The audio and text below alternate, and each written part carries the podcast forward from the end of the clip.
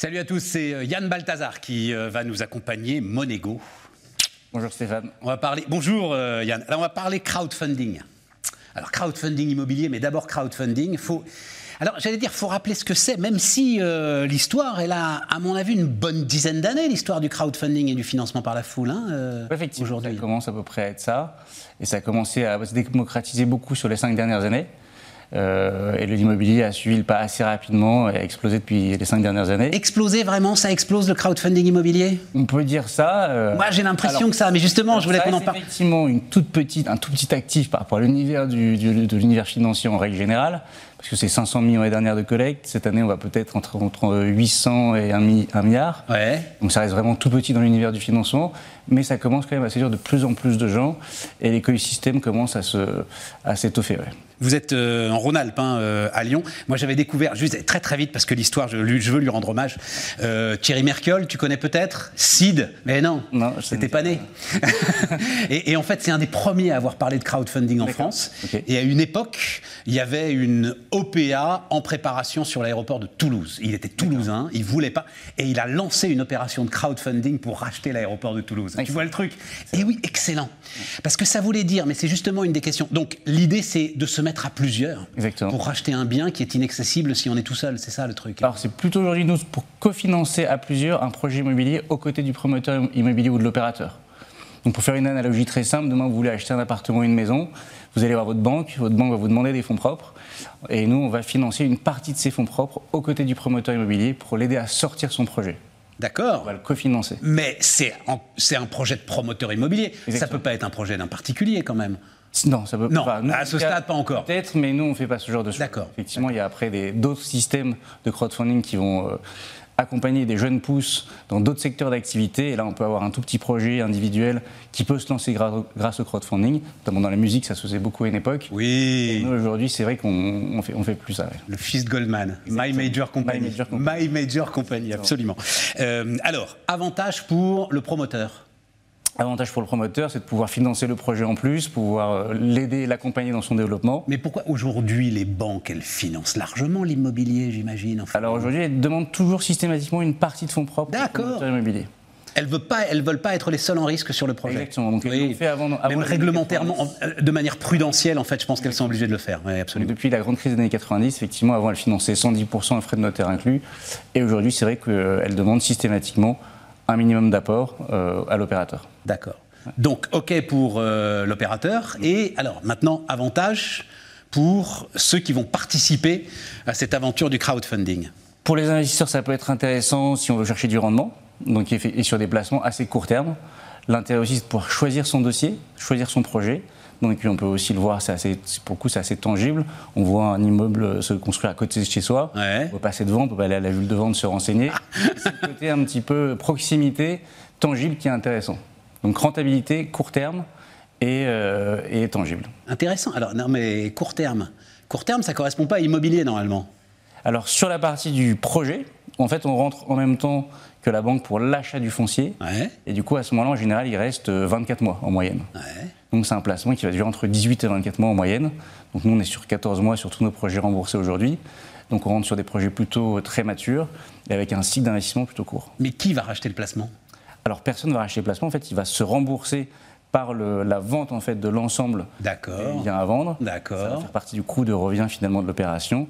Et avec ça, on va rembourser les investisseurs. Le, rendement, il est fixé au départ ou il peut évoluer euh Alors chez nous, il est fixé au départ et dans la plupart des contrats aujourd'hui qu'on propose, enfin que propose le crowdfunding, il est fixé au départ, il est connu au travers d'un contrat obligataire, donc c'est un emprunt hein, tout simplement. Ouais.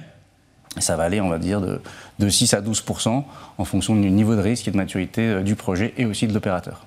Qu'est-ce qui fait, alors une fois qu'on a décrit tout ça, c'est quand même très très intéressant, Enfin, en plus, il y, a quelque chose qu'il faut ajouter, c'est que euh, euh, c'est donc opéré par, alors en l'occurrence Monego, mais d'autres plateformes aussi, avec une expérience utilisateur qui est ultra moderne ultra fluide, c'est le cas euh, en ce qui vous concerne C'est le cas, on essaye euh, au maximum de, effectivement de, fluidifier, de digitaliser en fait toute cette partie investisseur.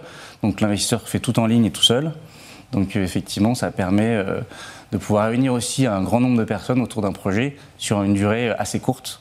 au niveau de la souscription, c'est des souscriptions qui se font très, très, très vite. En général, c'est quelques heures pour financer un projet de quelques centaines de milliers d'euros. Donc c'est aussi l'intérêt du système. Non, mais il y a un côté même un peu ludique, non?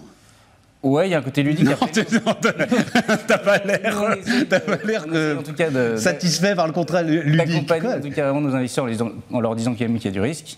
Et du coup, effectivement, c'est important de ne pas se laisser mais, attends, je vois, euh, vois pas où il est le risque en fait, parce que sur un programme immobilier. Euh, il peut se passer beaucoup de choses sur un projet immobilier. Quand bien même on a un permis de construire, euh, qui est un premier niveau de précommercialisation, il peut se passer des choses, par exemple comme un retournement de cycle, où, on ne vend plus rien.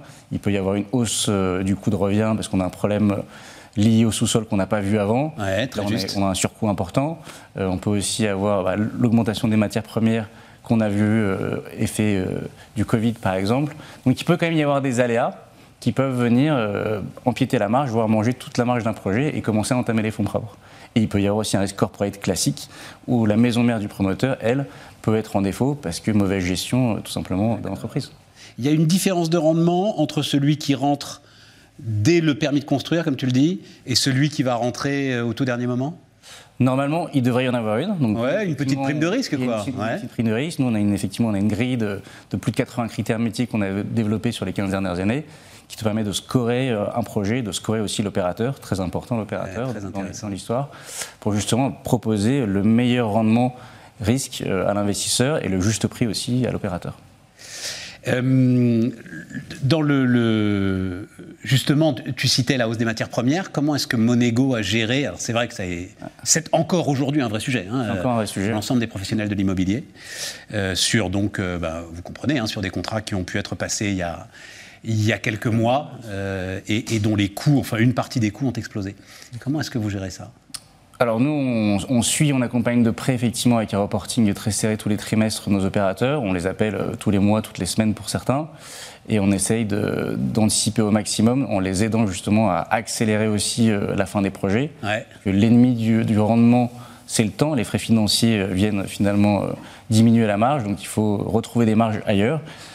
Une, un des accélérateurs, c'est justement de, de, vendre plus vite, donc de finir le projet plus vite pour venir absorber cette potentielle hausse euh, de coût des matières. Tout à fait. Et après aussi, derrière, va continuer à faire des projets pour venir finalement réduire un petit peu les honoraires sur certains projets et qui puissent s'étaler sur d'autres projets pour que l'entreprise continue. Comment est-ce que euh, Monego, comment est-ce que Yann, tu vois l'évolution euh, de ce crowdfunding immobilier? L'évolution, c'est intéressant. On n'a pas c'est assez difficile aujourd'hui de se projeter. On voit qu'il y a effectivement il y a le, règlement européen qui arrive, donc des nouveaux acteurs européens qui vont pouvoir. Règlement européen sur le crowdfunding, spécifiquement. Spécifiquement, exactement. Et du coup, on va avoir peut-être plusieurs plateformes qui vont arriver étrangères, qui vont arriver et venir opérer sur notre territoire.